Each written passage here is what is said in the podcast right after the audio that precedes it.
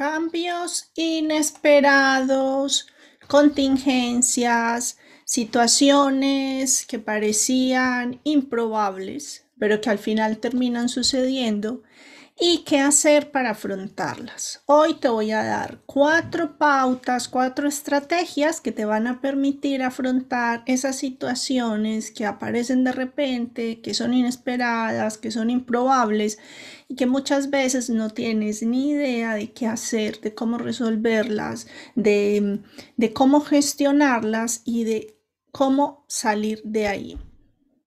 Hola, inefable. Hola, Nina. Bienvenidos. Yo soy Marcela Gallego, soy psicóloga, psicoterapeuta gestalt, mentor ontológico y te acompaño en tus procesos de cambio y en cómo poder transitar esas situaciones que se presentan todo el tiempo en tu vida, en mi vida, en la vida de todos y que muchas veces nos toman, muchas veces no, siempre nos toman por sorpresa porque precisamente por eso son poco probables. Em, y te ayudo y te acompaño a que puedas encajarlas. Eh, te invito a que te suscribas, te invito a que le des seguir a mi perfil, te invito a que actives la campanita en, en YouTube para que siempre te avise cuando estamos en directo todos los martes a las 5 de la tarde. Nos vemos por aquí.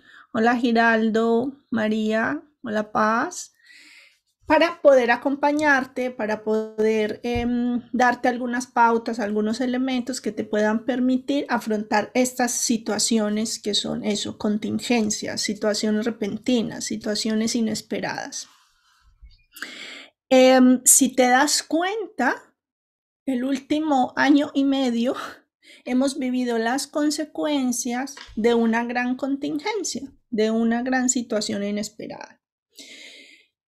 Te voy a dar cuatro, estrategias, cuatro pautas que te van a permitir em, ir generando recursos para que puedas ir asumiendo estas situaciones. Algunas son pequeñas, algunas de estas situaciones pueden ser pequeñas, pueden ser sencillas, pueden ser fáciles de llevar pero otras pues suelen ser más complejas y más retadoras. Vamos a usar una metáfora antes de darte las, las pautas. Miren, en el siglo XVIII, hasta el siglo XVIII más bien, el mundo creía que solo existían cisnes blancos. Desde la antigüedad, solo se conocían los cisnes blancos. Hola Esther, hola Judith, bienvenidas. Y de hecho usaban la metáfora del cisne negro como algo improbable.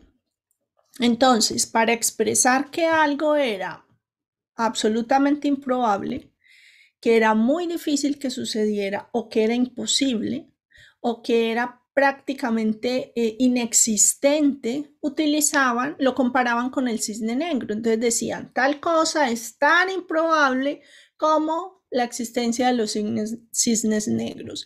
Básicamente porque nadie había visto un cisne negro. Sin embargo, en el siglo XVIII, cuando descubren Australia, cuando los ingleses llegan a Australia, se dan cuenta que existen los cisnes negros. Y en ese momento, el mundo de los ornitólogos cambió para siempre, porque ellos estaban convencidos y tenían una creencia arraigada de que solo existían cisnes blancos. ¿Por qué les cuento esto? Porque un escritor, ensayista, eh, libanés creo que es, que se llama Nasib Taleb, escribió un libro que se llama Los Cisnes Negros. Y él habla de los cisnes negros como eh, esos eventos improbables que suceden de repente, que cambian drásticamente la vida de las personas. Y eso es una contingencia. Una contingencia es una situación improbable, porque si fuese tan probable, tú la anticiparías y harías todo lo necesario para evitar que suceda.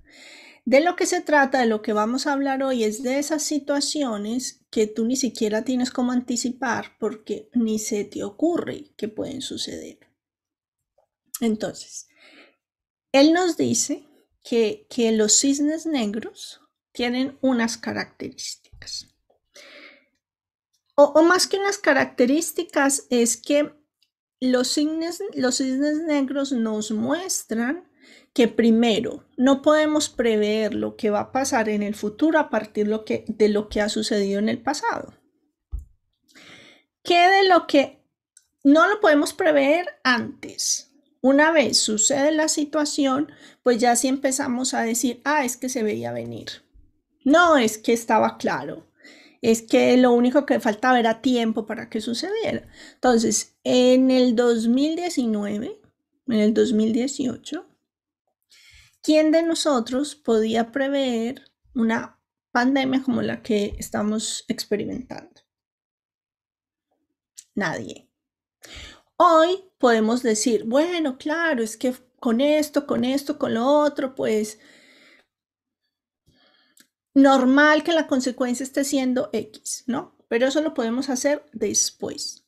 Antes no lo podíamos hacer. Antes ni se nos ocurría, ni se nos pasaba por la cabeza. Ahora, un cisne negro puede ser una pandemia, puede ser la muerte de un ser querido, puede ser perder tu trabajo, puede ser que tu negocio se vaya a la quiebra, Puede ser que te den una noticia que cambia tu vida radicalmente. Puede ser que te ganes la lotería. Puede ser que te ganes un concurso y a partir de ahí tu vida se, vea catapultada a, algo pues, completamente distinto a lo que has vivido hasta ahora. Un cisne negro no, no necesariamente es algo negativo. Es algo que no puedes prever que cambia radicalmente tu vida y que no puedes eh, utilizar la, mm, el azar siquiera para pensar en, en, en, en bueno, tenemos el 50% de probabilidad de que esto va a pasar. Es que no hay probabilidades, es decir, es algo absolutamente inesperado. Un accidente, un accidente de que alguien que vive cerca nuestro o nuestro, un accidente es algo improbable. Es decir, cualquiera de nosotros se puede accidentar, pero nadie tiene en su cabeza eh, establecido, planeado, anticipado que pasado mañana puede tener un accidente, ¿no? Hay personas que en su vida nunca tienen un accidente y hay otras que tienen dos o tres accidentes. Entonces, un cisne negro es todo eso, o sea, es lo que no podemos anticipar, es lo que no podemos prever, es en lo que no podemos em, ni siquiera eh, por las leyes del azar, Imagínense el azar con leyes, ni siquiera desde ahí podemos eh, anticipar que esto sucederá y sin embargo sucede. Y sucede para cambiar dramáticamente nuestra vida. Esa es la clave, que cambia dramáticamente nuestra vida.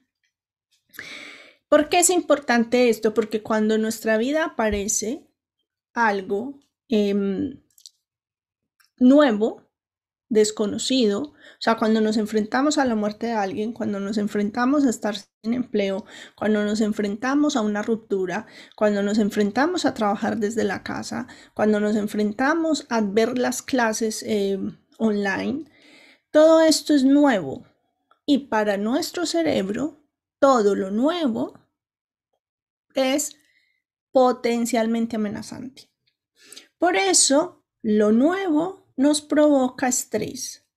Por eso lo nuevo nos provoca miedo, nos provoca eh, previsión, o sea, estamos ahí prevenidos. Ante algo completamente nuevo no vamos, ¡wow! ¡Qué bien! ¡Wow! Nos lanzamos de cabeza. A no ser que tengamos información previa que nos diga que puede ser seguro. De lo contrario, nuestra reacción va a ser la prudencia. Hola Monse, bienvenida. Entonces, todos los cambios que hemos vivido en el último año han sido grandes y pequeños cisnes negros para algunos de nosotros. algunas personas em, están esperanzadas con el hecho de que las vacunas nos traigan la normalidad. Es decir, piensan que eh, cuando todos estemos vacunados, vamos a poder vivir como en el 2018, en el 2019. Y me puedo equivocar, eh, pero a mi juicio eso no va a suceder. ¿Por qué? Porque llevamos un año y medio de cambios, un año y medio de nuevas prácticas, un año y medio de nuevos hábitos, un año y medio de cambios de creencias. Y esos cambios se han ido acentuando, esos cambios se han ido afianzando en lo social, en lo individual, en lo familiar.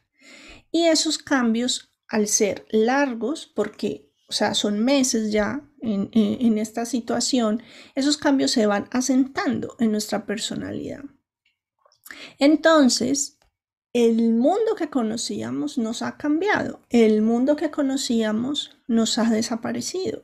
Y por eso en este momento hay tantas personas con estrés, con ansiedad, con angustia, con una gran incertidumbre, que la incertidumbre no necesariamente es negativa, de hecho, si aprendemos a navegar la incertidumbre, vamos a poder movernos en, lo que, en lo que es la realidad, porque al final nuestra vida es una incertidumbre permanente. Entonces, estas cuatro pautas que te van a dar, confío en que te ayuden a ir eh, adoptando eh, todos estos cambios que están llegando y que van a seguir llegando, porque la vida es cambio, es cambio permanente, es cambio constante. Y lo primero que necesitas es reconocer que implica tiempo el em, adaptarse no sé si exactamente la palabra es adaptarse, pero em, el proceso de asimilación del cambio, del impacto, implica tiempo. Entonces no tengan tanta prisa por, por porque, porque todo esté bien, por, por sentirse bien ya. Porque para empezar necesitan ver qué es lo que les está pasando que no se están sintiendo bien. Entonces, ¿cuáles son estas cuatro pautas? Por fin Eh, mientras empiezo a contarles las cuatro pautas, me gustaría que les pido que me escriban por aquí eh, qué les va pasando con esto que les estoy diciendo, qué les, qué les provoca esto que estoy diciendo y mm, cómo se van, o sea, qué, qué, qué reflexión les genera. Porque no se trata de darles información porque recuerden, cuando yo hablo, no les doy información, sino que les provoco algo.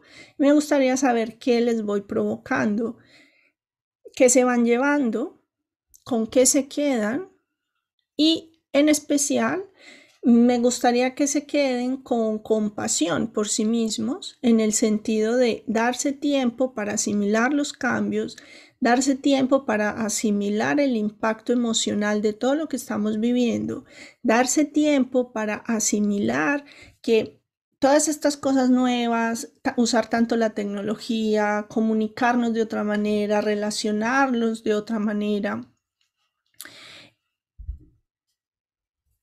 implica que tenemos que hacer eh, cambios y ajustes nosotros, nosotros mismos.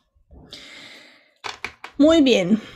Nina, Judith, no te oigo. Se quedó parado el vídeo. Uy, Judith, no sé si será problemas de tu red o si le pasa a alguien más. Si alguien más dejó de escucharme, dejó de verme. Bueno, sí. Les pregunto si dejaron de escucharme y si no me están viendo, pues no me pueden responder. Ya, ya nos entendemos, o sea, si los demás me ven bien, por favor avísenme para saber si es un problema de Judith o, de repente algo que esté, que esté fallando en mi conexión.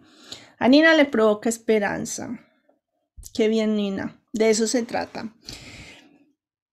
No de ver como, oh, todo lo mal que es y todo lo que ha pasado y lo que hemos perdido y lo que no hemos podido hacer, etcétera, sino bien, ¿qué puedo hacer a partir de ahora? Gracias, Nina. Escuchas bien. Entonces, primera pauta.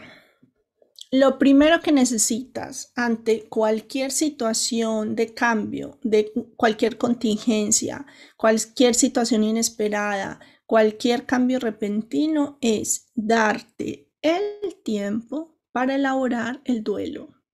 Porque toda contingencia, toda situación inesperada, todo cambio repentino implica una pérdida.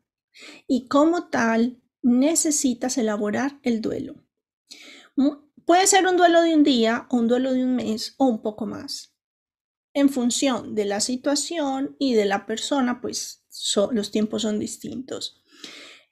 Muchas veces he visto personas muy enredadas emocionalmente, muy bloqueadas emocionalmente porque han querido huir hacia adelante. Es decir, aquí no pasó nada o bueno, sí, lo que pasó pasó, tenía que pasar ley de vida siguiente.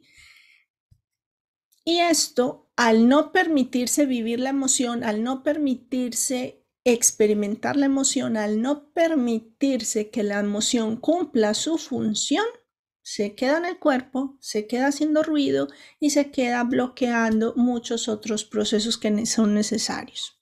Entonces, eso, lo primero, eso esencial.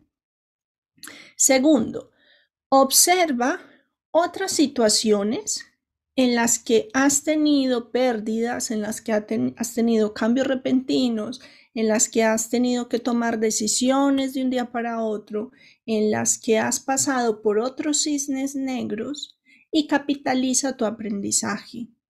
¿Por qué? Porque toda experiencia, toda contingencia trae un aprendizaje, siempre.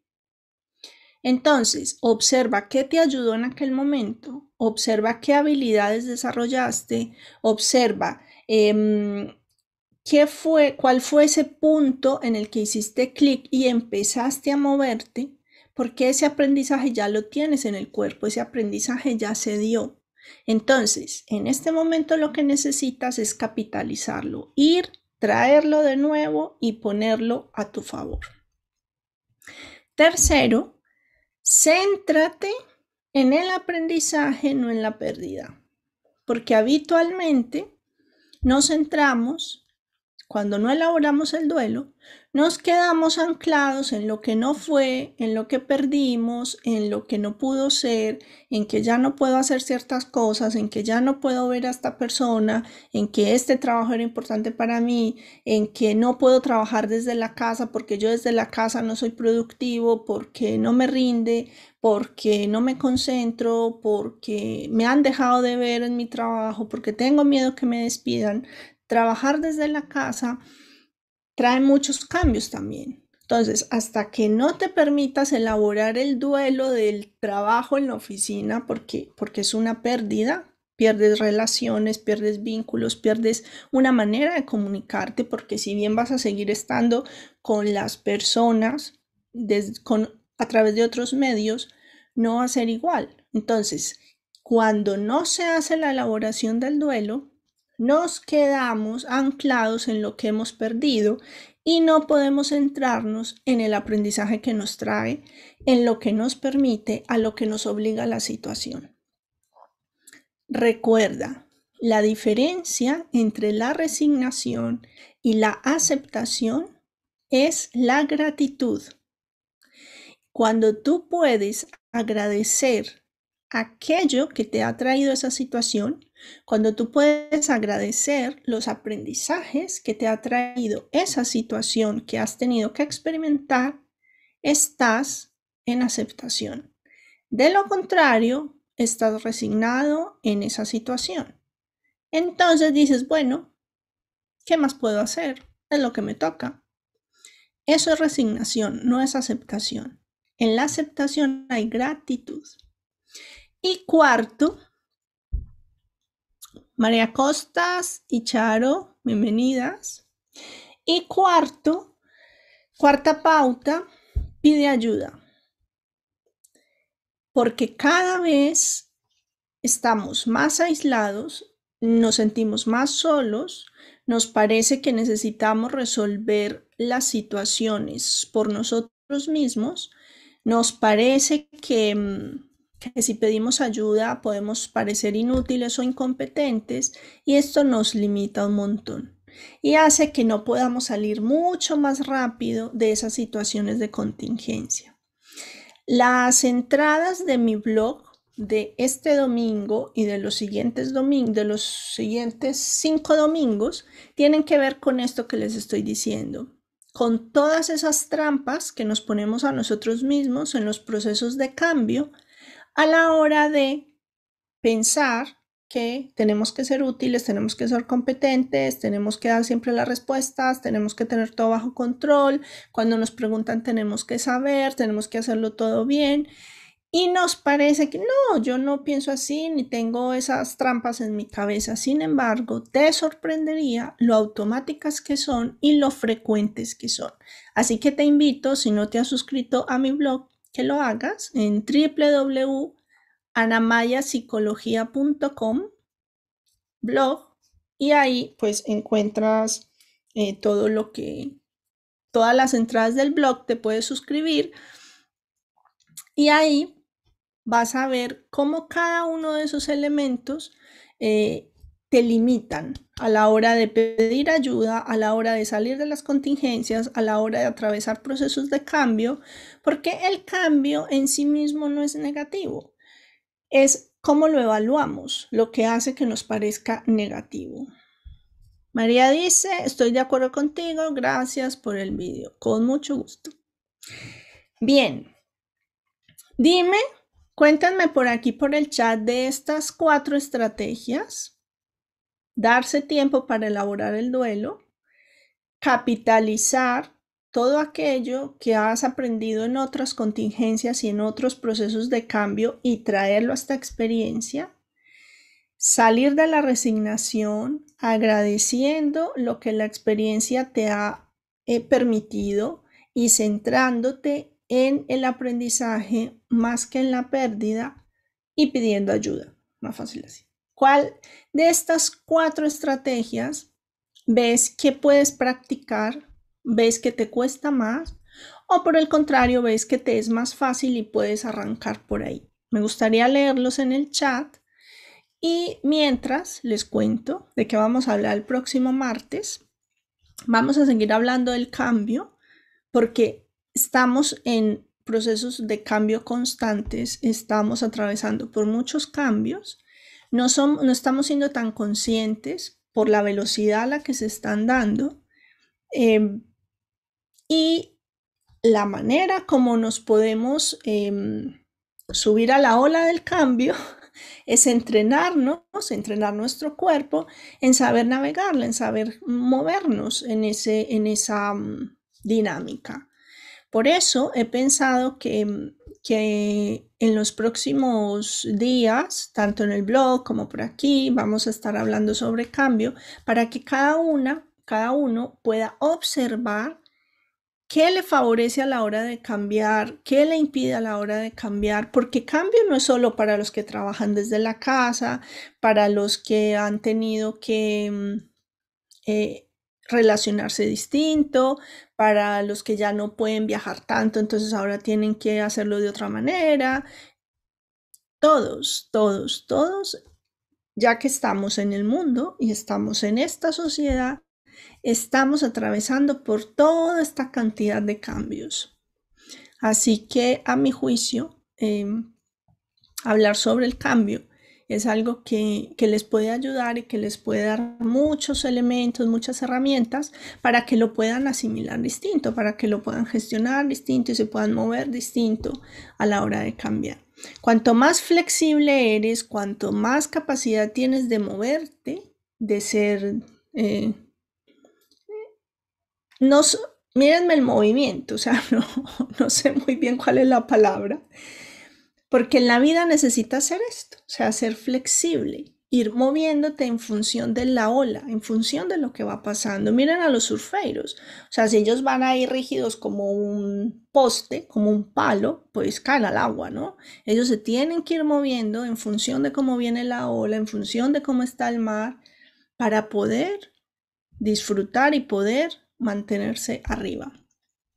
Y eso es lo que busco Así como a Nina le da esperanza, em, el poder saber que ante esas situaciones que pueden ser tan dramáticas, porque tenemos cisnes negros que pueden ser muy dramáticos, otros más pequeñitos, pero sea, sea cual sea la intensidad del cisne negro, que podemos tener unos elementos básicos y que podemos ir practicando para movernos de ahí, no quedarnos atrapados en, el dolor que nos provoca o en la pérdida, pues eh, es lo que hace que esté aquí. Es, ese es mi propósito.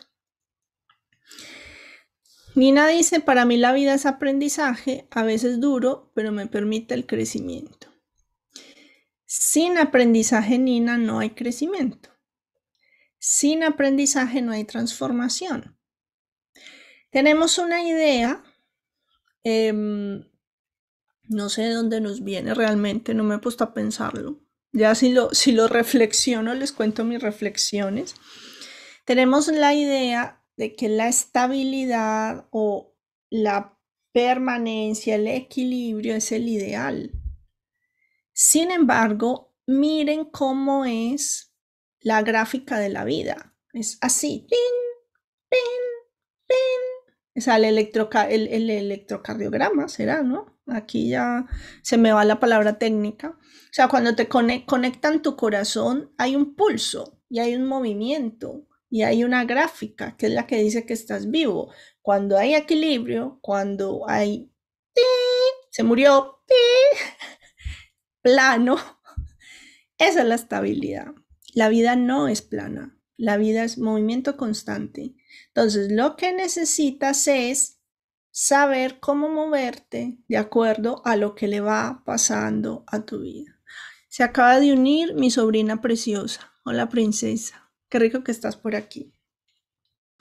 Muy bien, entonces, el próximo martes vamos a, seguir hablando del cambio, de lo que les ayuda al cambio, de lo que les provoca y lo que les facilita las, las situaciones de cambio.